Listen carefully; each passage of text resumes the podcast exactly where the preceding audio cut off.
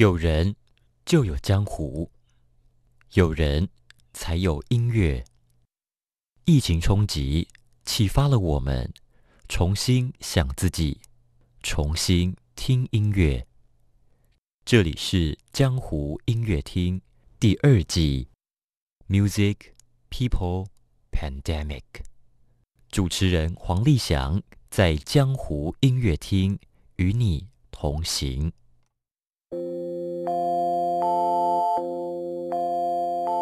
你在微笑，我在哭泣。你将离去，我爱过你。那里天空比较纯净，颜色渐渐褪去，在那四面墙之间，这场爱很疯狂，你没经历过。这场爱再次让我痛彻心扉。听不见声音的鼓手，接受不完美的自己，在江湖音乐厅持续前进中。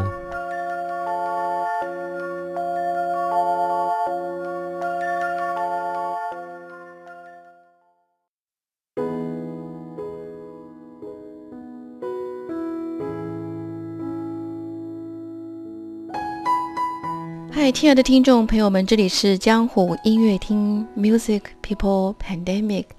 我们今天来到了江湖音乐厅的电影院。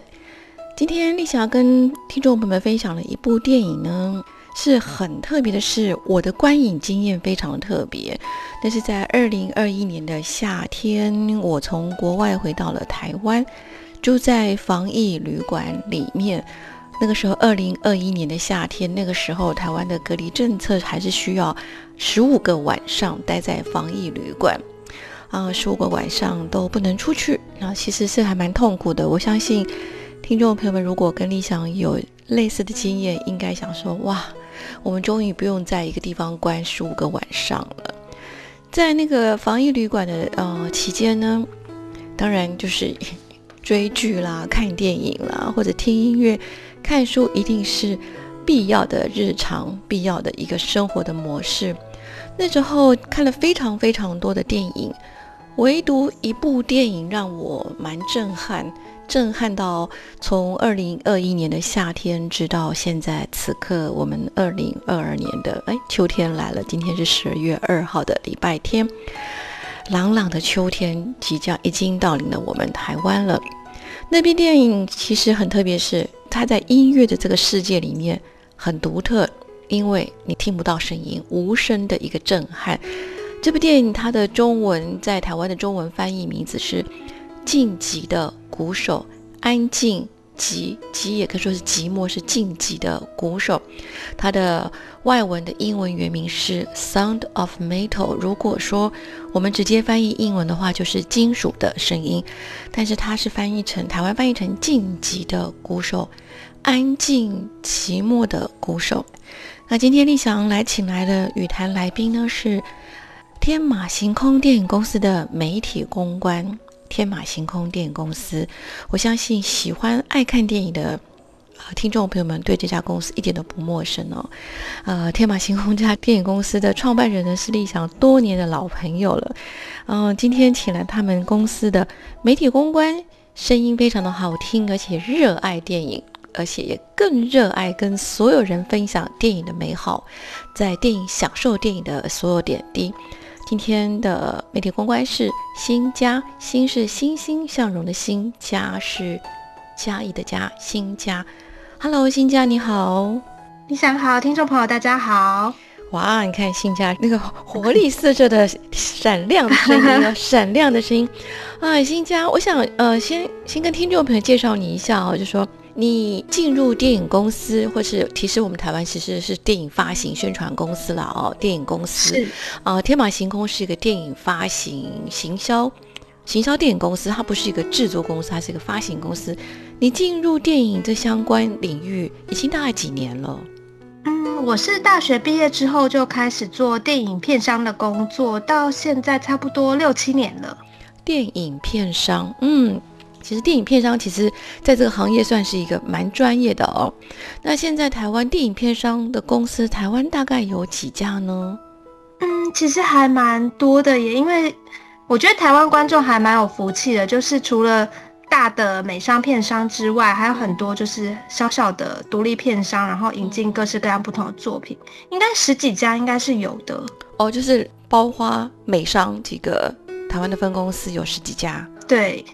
哦，非常的，真的台诶，台湾新加台湾是不是一个很爱看电影的国家？因为我觉得台湾其实人口没有那么大，结果有十几家的这个电影片商。对，因为我觉得台湾还蛮特别，就是台湾真的是蛮多，就是像是。坎城啊，威尼斯、柏林影展的电影，几乎台湾都是很快就会被引进。因为像我之前去日本旅游，然后我也会特别去他们的电影院逛一逛。嗯，有时候就会发现，哎，他们现在正在上的片，可能已经是我们台湾可能去年就上过的片。就是我觉得台湾在这方面引进的速度算蛮快速的。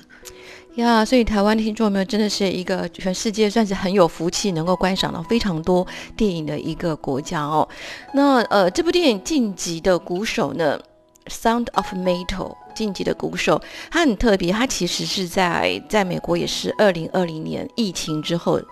爆发之后上映的电影，那你想想问一下新家，你你是在电影院看还是在串流平台看的？其实说到这个，我自己觉得好遗憾哦，因为我是在那个串流平台上看的。我记得这部好像没有上院线，但它就是那时候金马影展有播放，嗯，然后那时候就是没有买到票，所以后来就是在串流平台上面观看。哦，你是说是二零二零二零年的金马影展，还是二零一九年？应该是疫情前的最后一场。应该是我有点忘记了，但是对那个时候，我记得那时候影展推出的时候，就是大家抢票还抢的蛮热烈的。对。哦，你是在串流平台看，那我也算是，我是在防疫旅馆的电视上看的，就是至今那个无声、没有声音的那个震撼的那个画面。至今一直一直围绕在我的那个心头上面。那我其实今天找来新家天马行空的媒体公关，就是要立想很很想很想特别在江湖音乐厅的音乐电影院当中，跟听众朋友分享《晋级的鼓手》，因为呃，我借用金马影展当时在宣传这部电影的一句宣传的 slogan，他说：“失去听力的鼓手踏上一趟。”通往谦卑与宁静的动人私密旅程，哇！新家，我不得不请教你一下，啊，你们这些从事电影片商的工作人员，你们哪来的天分？怎么都很会写这些？如果在行话叫称什么？刚才我念这个是宣传语还是？对对，宣传语 slogan。嗯，通常你们怎么去下这个 slogan 的？我自己的话，我有时候可能会从，例如说电影中的一些让我印象深刻的对白，或者是可能导演他们可能有来一些 press 的资料，可能会有一些他们的访问或他们说的话，嗯，然后从中去做一些转译。嗯，对白与对话，哎，这个很有意思哦，对白与对话。那我想请教一下，呃，再跟听众们介绍一下新家，你人生开始发现自己热爱电影是？是你在你的人生旅程中的哪一个点？我觉得真的要说的话，应该是差不多就是大学快要毕业的时候，因为其实我读的科系跟电影就是完全没有关系。我的主修是公共行政，公共行政，嗯，OK，公共行政，我不是很了解公共行政在念什么。坦白说，我现在已经忘了差不多了。好，很非常的写实。好，然后你在大学快结束的时候，突然爱上电影。因为其实那个时候，我的大部分的同学在大四的时候准备要毕业，大部分的人可能都是在准备像是国家考试啊，或是可能有去做一些国会议员、呃立委的助理的工作等等。那因为我其实个人是对这方面就是比较没有兴趣，然后我对考试的兴致也不大，所以我那时候其实蛮多时间是其实坦白讲蛮孤单的，因为就是可能同学都忙着。就是准备考试，所以其实还蛮忙碌的，所以我就一个人。然后因为大四课也比较少，所以我可能就会一个人去电影院，然后随便找一部片，然后坐下来就是自己看电影。看完以后，然后一边吃东西，然后再一边回想刚才看的内容。嗯哼，哎，很有意思的那个开始。然后那那是怎么因缘机会听到了电影片商？你是怎么考进来的？应该听众朋友会很好奇啦。嗯，对，我觉得这真的是缘分呢，因为我那时候其实。因为我也知道自己就是不太可能做创作上的工作，可能就是经验啊，或是体力等等，可能没有办法负荷，就是创作上的工作。然后有一次，我就也也是在咖啡厅，就是坐着，刚看完电影坐着，然后吃东西，然后我就听到隔壁桌有电影片商的人在面试员工。哦，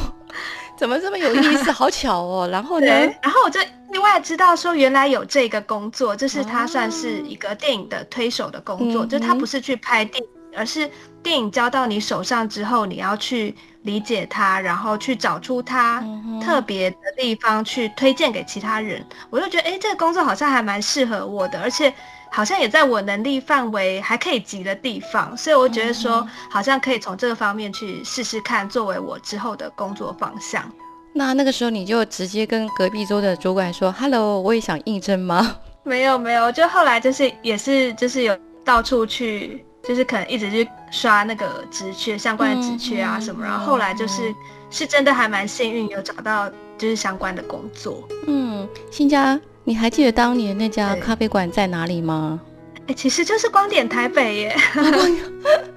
哇，OK OK，那这样我就知道，OK，光点台北，哇，太有意思。你这样讲话，我想我相信现在很多可能年轻的听众朋友们，也许在大三或大四，或者现在正在找工作，如果也很想很想要跟新家一样，能够进到自己梦寐以求的、可遇不可求的，就是结合自己兴趣跟工作的一个行业——电影片商的话呢，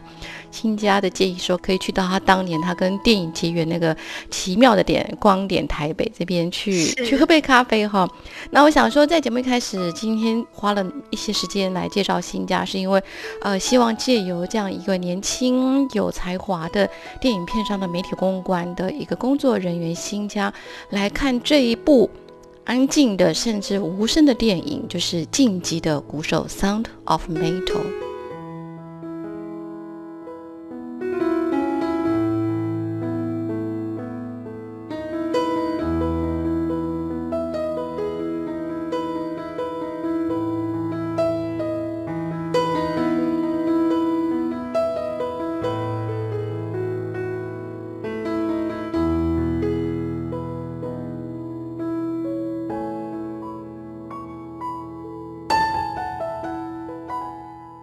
这里是江湖音乐厅。我们今天要跟听众朋友们分享的电影是《晋级的鼓手》（Sound of Metal），请来天马行空的电影公司的媒体公关新家。哦，新家好！一开始节目的时候，上一段我提到我是在防疫旅馆里面看这个《晋级的鼓手》，看完之后整个人愣在那个床上，有点久久不能自己哦，就是尤其又是被关在一个小空间里面。其实我得到很大的疗愈，因为其实刚好我记得是在防疫旅馆，应该隔离了已经一半的时间，一半的时间的时候，精神上已经有点快要受不了了。可是这部电影非常的疗愈我，让我突然之间觉得自己不是被关在一个小房间里面的。好，现在我就来听我们年轻的、才华洋溢的媒体公关电影公司的新家来聊这部电影《晋级的鼓手》。我想先问一下新家，你看完电影的时候，你？你印象最深刻的是什么？嗯，其实我印象最深刻的是，就是男主角 Ruben，嗯，他来到了那个听障者的村落，嗯哼，对，然后他有一天他就是看到屋顶坏掉了，然后他就在那边修修缮屋顶，结果那个呃村落的算是负责人就是 Joe。一个老的负责人就是突然跑过来跟他说：“你在这边，你不需要做这些事情，因为我们这边就是你不需要修复任何东西。”嗯哼，对，这段其实让我印象很深刻，因为我觉得大部分的人现在好像感受到就是自己的生活或是周遭的东西坏了，就会觉得说我要赶快把它修好，或是我自己的身体出了什么状况，我要赶快把它修复成应该是正常的样子。嗯哼，但是其实他。从另外一个角度告诉我们，是有一些改变其实是已经不可逆的。那如果它已经不可逆了，我们就是只能够去接受它，而不是不断的试着要去扭转它，把它改变回原来应该要要的样子。新家听你这样讲，不就在讲我们疫情后的生活吗？我们对我就觉得每天要感触，每天要戴口罩已经是不可逆了，随时要做衰减是不可逆了。然后很多东西已经回不去了，就像在电影院享受那个一口吃着爆米花，一面跟着旁边的陌生听众们大笑，没有戴口罩，那个欢乐已经没有的不可逆。听你这样讲，好好接近哦。对我就是因为那个时候，我大概前两天我重新看，然后我觉得。这真的就是跟我们现在疫情后的生活是真的，真的还蛮有感触的。因为我们现在已经走在路上，已经完全忘记说没有戴口罩走在路上是什么样的感觉。在台湾，嗯哼，嗯哼，对。新家可不可以就是就你专业的电影片商的角度跟你的诠释，可不可以呃简单的跟听众朋友们，如果也许听众朋友。还没有看过这部电影，其实今天节目就是立想非常大力推荐听众朋友们可以在串流平台找到这个《晋级的鼓手》，所以请新家比较简单的跟听众朋友介绍一下，以片上的专业的角度，怎么引诱听众朋友们去看这部《晋级的鼓手》。我觉得《晋级的鼓手》，嗯，因为其实大家应该知道，就是有另外一部《晋级的鼓手》，就是它一样的读音，但是不一样的片名。嗯哼，然后。那部《进阶鼓手》，他在讲的是一个人为了成功要付出多大的努力跟代价，然后把自己逼到极限，只为了追求成功。嗯哼。但我觉得来到了这一部，我们现在谈的这一部《孤寂的极境的鼓手》这部片，我觉得他在讲的故事一样是关于就是人对于成功的渴望，还有人对于成功。必须付出的代价，但是当他付出了全部之后，他还是因为身体上的限制而失去了他本来的目标，然后陷入了一个绝望，然后但是在绝望之中，他又必须不得不去重新面对，去修复自己。但是当他发现自己本来想修复的一切都不可逆转的时候，他该如何重新接受自己，然后重新站起来？所以，呃，那时候我想用一个比较嗯感觉的那个 slogan 的话，我觉得他这部电影其实跟音乐没关，但是它又跟声音息息相关。因为，因为音乐，我们如果听不到声音，其实根本无法所谓再进一步的所谓享受音乐。那所以其实回到一个身体，因为我们这部电看完这部电影之后，其实让我觉得哇，自己好幸运哦，我的耳朵目前是健康的。所以，可是这部电影当时很疗愈我，是因为疫情冲击，尤其去年二零二一年夏天的时候，必须要关在防疫旅馆十五个晚上。我必须重申，不是十四天，要十五个晚上哈。我觉得它是一个疫情冲击后的黑暗之光，这个黑暗之光。不是眼睛的黑暗之光，而是整个身心灵的黑暗之光。所以，呃，理想希望在江湖音乐厅的电影院呢，慎重的、深情的跟听众朋友们推荐这部疫情冲击后的黑暗时光。那我想想，就是请教一下新家，除了你刚才提到一个好有意思，就是他想去修复，但是那个呃，就是听障村的村长了，就是负责人跟他说：“哎，你不用修复了。”呃，还有什么是你让你觉得很震撼的？嗯，我觉得这部片整个用音乐，还有像丽想刚刚说的，就是声音的使用上面非常的惊人。就是它其实不是让你去观看一个听障者的处境，它是让你直接去体验听障者的现实。嗯，对，就是他其实你在电影中你看到的不是一个男人。因为听不到而到处碰壁的样子，而是你是跟着他一起去经历他所听到的世界，就是可能从还很清楚，然后到渐渐的模糊，到再也听不到，甚至后来就是他选择了戴上助听器，然后让周遭的声音突然又过得过于清晰，嗯，清晰到就是吵杂到让他无法忍受焦躁的那个整个情境，他是整个用。大荧幕的音响和音响去让你感受到，嗯，听你这样讲的话，便说要欣赏这个晋级的鼓手，这个我们本身欣赏的配备，就是要音响还不错吗？对，其实我个人是觉得它是一部属于大荧幕，要整个人静下心来，然后再好好专心坐在座位上，然后安静体验的电影。可是我们现在已经回不到大荧幕了。哎，不过台湾其实现在大家就是进戏院的意愿其实还是蛮高的，嗯哼，就是还蛮有趣的。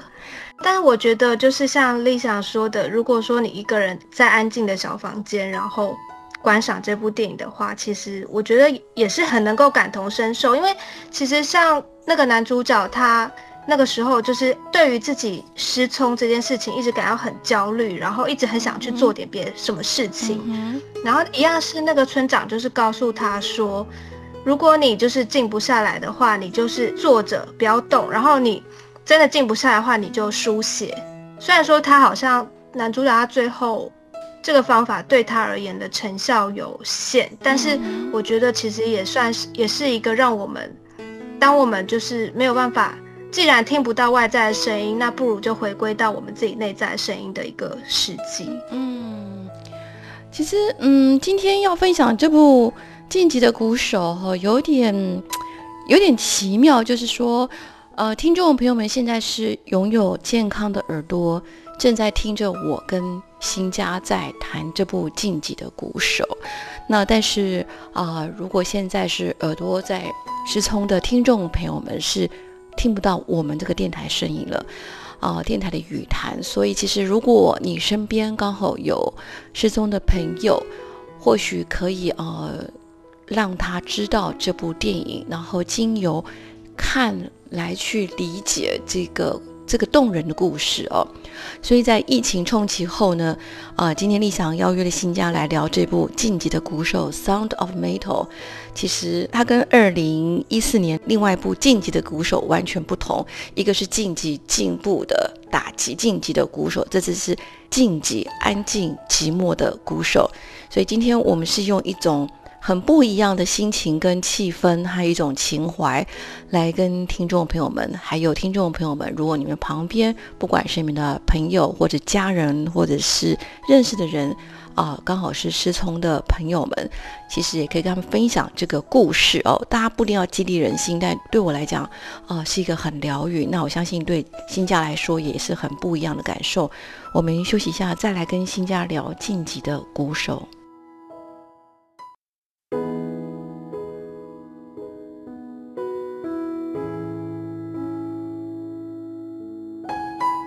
这里是江湖音乐厅，Music People Pandemic。今天立想找来天马行空电影公司的媒体公关新家，来跟听众朋友们分享一部极为极为独特的一部电影《晋级的鼓手》（Sound of Metal）。它其实是在就在疫情前、疫情后的那个刚好是前后的历史的时刻，在世界各地上映。然后他在二零一九年十一月左右的时候，金马一展有播出，到二零二零年可能要进到呃戏院的时候，刚好碰到了疫情。那立翔是在防御旅馆去看到这部电影。那新家呃，现在你也是经由呃川流平台上来看这个晋级的鼓手嘛？那我想说，想想问你的是说。我们怎么去同时？因为我我在想一个很奇妙的观影经验，是我同时把这两部就是中文发音一模一样的两部电影《晋级的鼓手》跟《晋级的鼓手》，一个二零二零年，一个二零一四年，这个相距六年之久，这两个都讲鼓手的电影，如果放在一起前后看，你会建议这样子吗？我其实觉得这两部《晋级的鼓手》一起看的话，其实是蛮有意思的，因为《晋级的鼓手》。他在讲的是一个人对于成功的执念，就是我们可以看到他那时候已经要去表演了，然后结果出车祸，但是他还是坚持，就是不行，我就是就算出车祸，我也是全身是伤，我也要回到舞台，不然我会被别人取代，我会没有办法达到自己的目标。然后，但是到了这一次二零一九年的晋级的鼓手以后，我其实觉得很有趣的是，我们也在这个。主角身上看到了一样的东西，就是像是他发，当有一天他发现他的耳朵没有办法再顺利的听到外在的声音之后，他第一个想法是不行，我要继续下去，我一定要我们的巡回要继续，我们的发片计划也要继续，不论别人怎么劝阻他，他都是觉得说我不能够放下我们的音乐的目标跟理想，直到就是他发现说。他真的没有办法了，然后他必须要接受这样子的现况的时候，从这一部《进阶鼓手》开始，他才开始慢慢的去带我们去看到一个音乐人的改变。嗯，就是当他发现他坚持的目标跟他渴望达成成就都已经是泡影的时候，他该如何自处？他该如何去面对自己的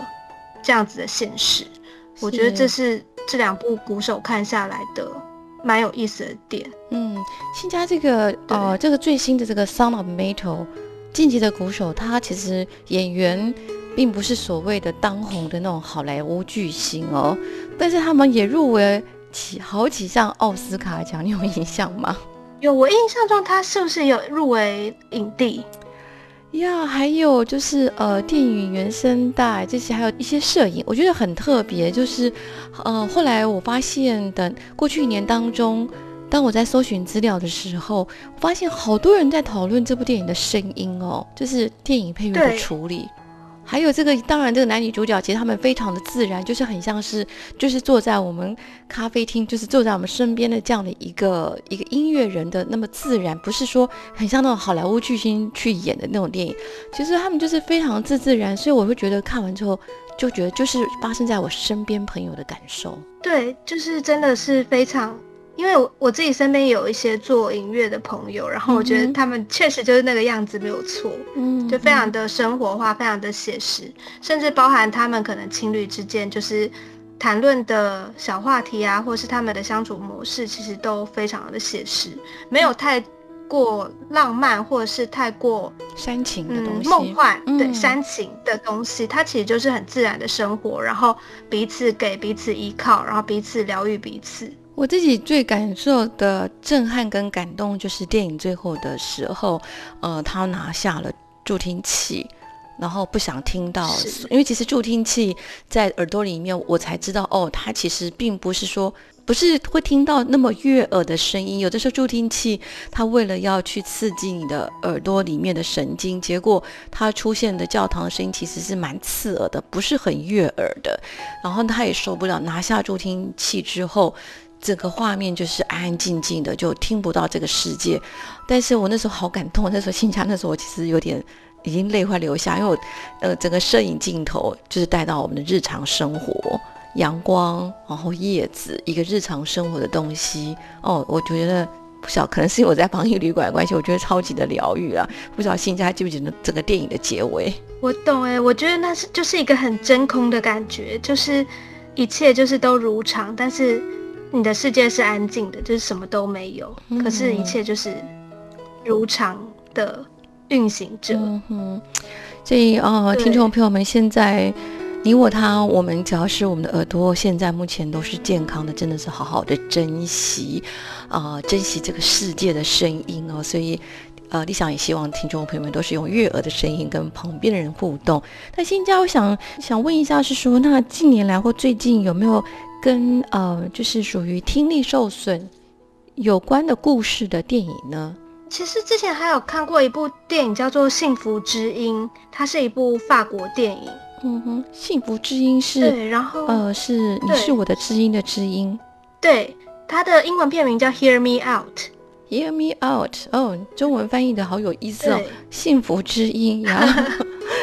在哪里？里可以看到呢？呃，现在也是在台湾的几个主要的电信串流平台上，应该是都可以找到，还有 MOD 应该也会有。OK，幸福之音，Hear Me Out，一部法国电影。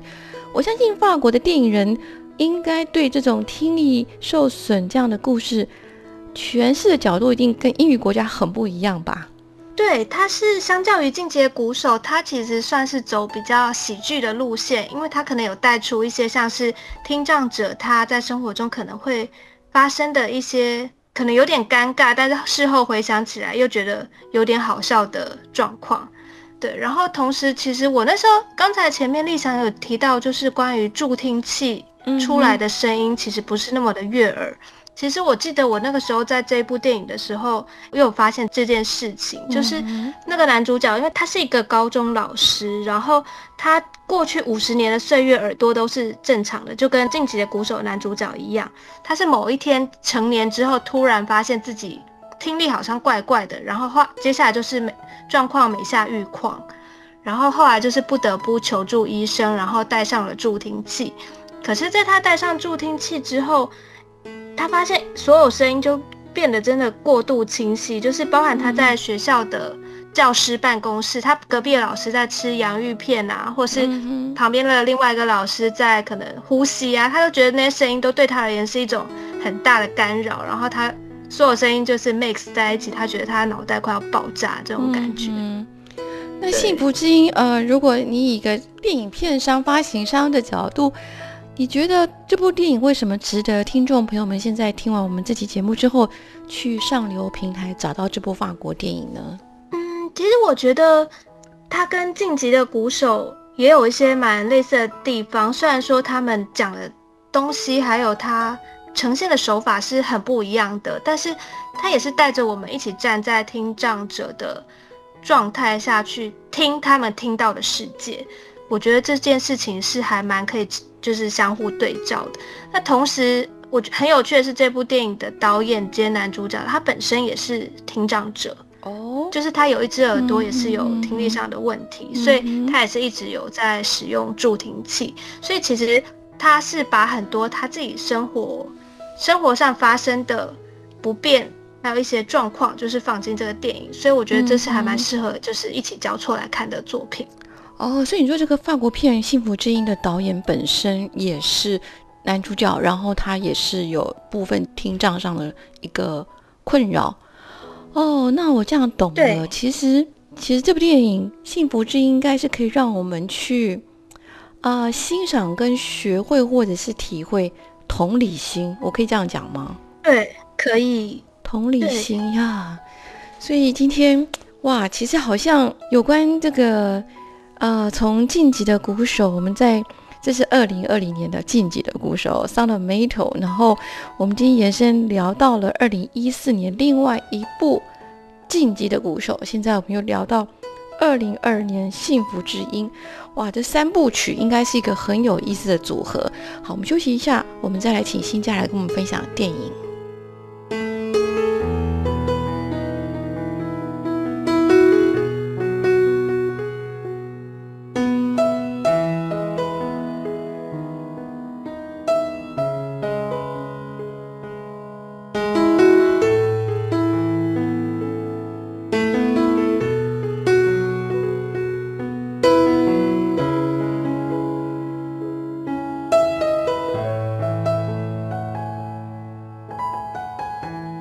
这里是江湖音乐厅，Music People Pandemic。我们今天以一种很不一样的情怀或是一个态度，就是我们怎么去用或拥有，或是去理解，甚至于去体会，拥有这个同理心这样的一种态度，人生的一种情怀，来看《晋级的鼓手》这部电影，因为。我觉得在疫情冲击后，不晓得新家你的感触是怎么样？疫情冲击后呢，蛮多人其实也会变得比较容易抱怨这个环境或抱怨其他人，因为真的带来太多生活上的不方便了哈。是，那那个抱怨其实声音很多。那因为呃，去年夏天我来到纽约之后，刚开始后也有很多一些种族上的冲突，尤其对亚裔的歧视。当然过了一年之后。随着疫情的趋缓，这种冲突、跟抱怨、跟不安呢，已经慢慢的趋缓了。可是我觉得，哇，这是疫情带给我们人类一个很大很大的课题啊！这个课题说实在是无解。但是，往往当我感觉不舒服的时候，我脑中在回想这个晋级的鼓手的时候，我觉得他他真的还蛮蛮能像是一颗镇定剂。在我的身心灵上面，就是让我沉静下来，去面对所有的不安跟不舒服。我不晓得新家就这两年多来，你自己的感受跟变化呢？嗯，其实我觉得台湾真的最感受到疫情冲击跟恐惧的时候，差不多就是去年二零二一年四五四五月左右。嗯，对，那个四五月到对，就是那个夏天。嗯那个时候是真的，大家就是都在家上班，然后人跟人之间突然变得很遥远，就是可能常常本来会一起见面吃饭的朋友啊、同事啊，突然都变得很久不会见到面。嗯哼，然后就是我们连上班都是可能一个人就是进公司去轮班一天，然后你就是好几个月都没有看到我们的同事这样子。嗯，对你个人的变化是，嗯，我个人其实我觉得在疫情状况那个时候，其实是真的会有一种恐慌感诶，就是不论是对于人际，或是对于人跟人之间的关系，还有对于生命安全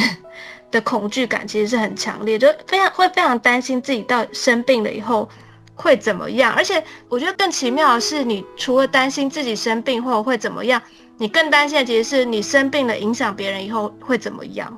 嗯，对你你这段话其实就引导了我们，引导了我，也引导听众朋友们，又再进到了晋级的鼓手其中一个很重要的一个部分，就是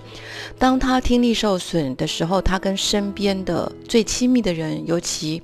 他的灵魂伴侣、他的女朋友之间的变化，那个东西其实也是我我自己还蛮不能讲感动，是感触很深刻。你呢？是我也是，对，就看着他们曾经是就是那么的紧密无间，然后却因为这个疾病，然后他们之间的关系就是慢慢产生了一些改变，不得不的改变，而且是回不去的改变。可他们两个分的好好温暖哦，就是虽然感伤，可是没有非常，好像是我觉得那个、哦那个是对我俩这是这部电影当中最理想化的部分哦。我不晓得你怎么看。就是我觉得他们是在一个双方都非常理解彼此的状态下，选择了做出了这样子的决定。嗯，我觉得这真的很不容易耶，因为现实生活中，对，就是可能要双方都如此理解彼此的变化，是一件很不简单的事情。就是说，其实不只是说，呃，听力受损的这个男主角本身，其实他身边最亲密的女朋友，他也是有很多，他其实内心有很多的创伤跟挣扎的。常常我们都觉得，哎，其实创伤跟挣扎是呃残障者本身，其实但是残障者旁边最亲密那个人，他其实也受到同样但是又不一样的一种挣扎跟创伤。这是我在这部电影当中，哎，其实还蛮蛮深刻的，能够去学到的一件事情呢。对，真的，我我自己也很喜欢他跟他女朋友之间的变化。嗯哼，对，最后就是他去找他的女朋友 Ru 的时候，他看着他唱歌，然后做跟他们过去一起摇滚、前卫摇滚完全不一样的表演的时候，我觉得他那个释怀的眼神演得好好哦，就是他在流下眼泪这样子。嗯。那在那在《幸福之音》，你今天提到这个法国电影也是、呃也是一样，就说类似就是描述听障者故事，在《幸福之音》当中，那人与人之间的变化，或者人际之间的那个冲突，也在这部电影有类似的那种感触吗？有一嗯，他的冲突比较不是这么内化的冲突，而是很直接的冲突。例如说，像是因为他是老师，然后他发现他听力越来越差，但他又不愿意面对他的问题的时候，他在课堂上，他的学生跟他讲话，他开始不理不睬；他的同事跟他讲话，他也越来越冷漠，直到就是对所有人就是都会对于他听不见而产生这样子冷漠的状况感到不满的时候，他就是会慢慢选择把自己的内在锁得更紧，就他的心房锁得更紧，直到他遇见一个也是因为创伤而不愿意开口说话的小女孩，他发现跟他之间最适合、最舒适的相处，竟然是就是两个人无声的。交流是他最舒适的状态，因为他不用再一直猜眼前这个嘴巴一直动，但是又不知道在讲什么的人嗯到底在讲什么。另外一个小女孩也不用因为就是对方一直强迫他、一直逼迫他说什么，而让他感到不适。嗯这样子的两个人就是聚在一起，然后疗愈彼此，成为一个就是如片名所说的幸福知音。我觉得是很温暖的一个关系。哦，好有意思哦！哇，我我想说，我们今天呃，在今天节目当中，我们用这个二零二零年晋级的鼓手《Son of Metal》往前推二零一四年另外一部一样发音的晋级的鼓手，然后我们再往往进推，今年又一部《幸福之音》。这三部电影组合，其实呃，今天请新家来语谈的三部电影，就是我们试着呃，不是单独聊一部电影，而是经由一部电影往外发射，围绕着可能相关的现在我们日常生活一个平凡的日子当中会遇到的一些状态哦。当然，其实很多东西是无解的。无法逆转的东西实在太多了，可是，在这个电影的世界里面，诶，其实会让我们在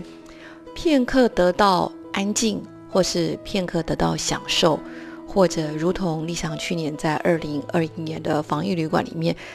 经由这个晋级的鼓手得到了不止片刻，至今已经一年长达常客哦，非常长久的 长久的疗愈了。那我想说，呃。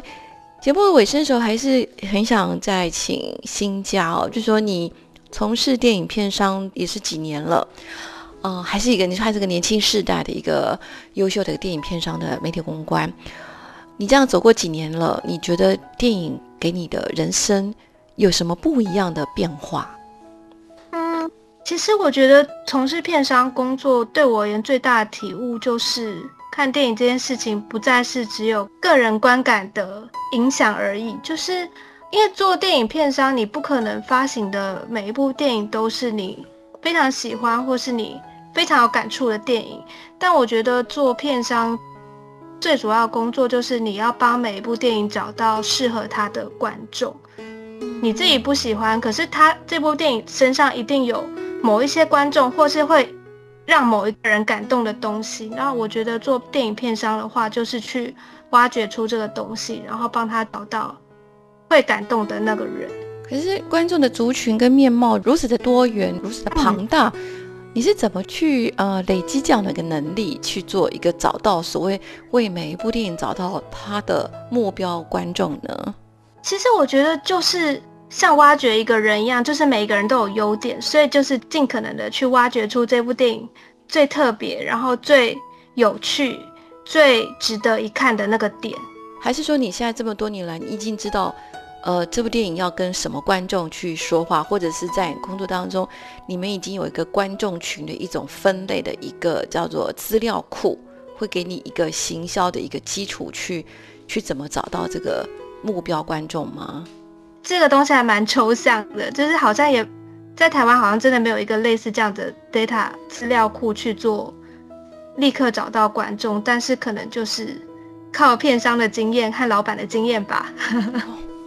就变成是对经呃一个抽象的经验值就对了哦。那这样感觉，我我认识很好几位电影片商的朋友，他们常跟我说，哦，其实有时候真的很像是。好像是赌博，你有这种感觉吗？真的是，真的是有，就是有一些你就觉得说这个东西应该会卖吧，结果它就是不会卖。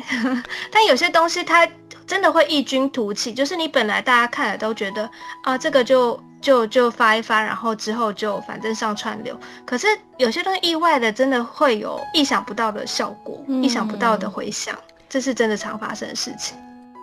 那今天。你想跟听众朋友们分享这部电影是超级超级疗愈了我一年一年之久的《晋级的鼓手》Sound of Metal。任何时间看，不管是我开心的时候看，或者是在我人生低潮的时候看，都有不一样的角度能够刺到我的心里面去哦。希望今天我跟新家的语谈也能够影响了听众朋友们。在串流上找到了这部《晋级的鼓手》Sound of Metal，然后还有时间还有兴趣再往前往后找到了另外一部2014年的《晋级的鼓手》，还有今年2022年的《幸福之音》。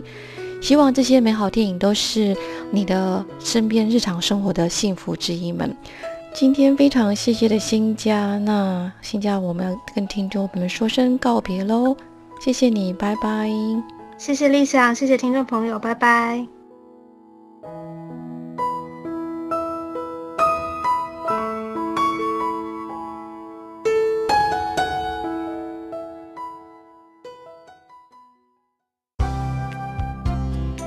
本节目由文化部影视及流行音乐产业局指导播出。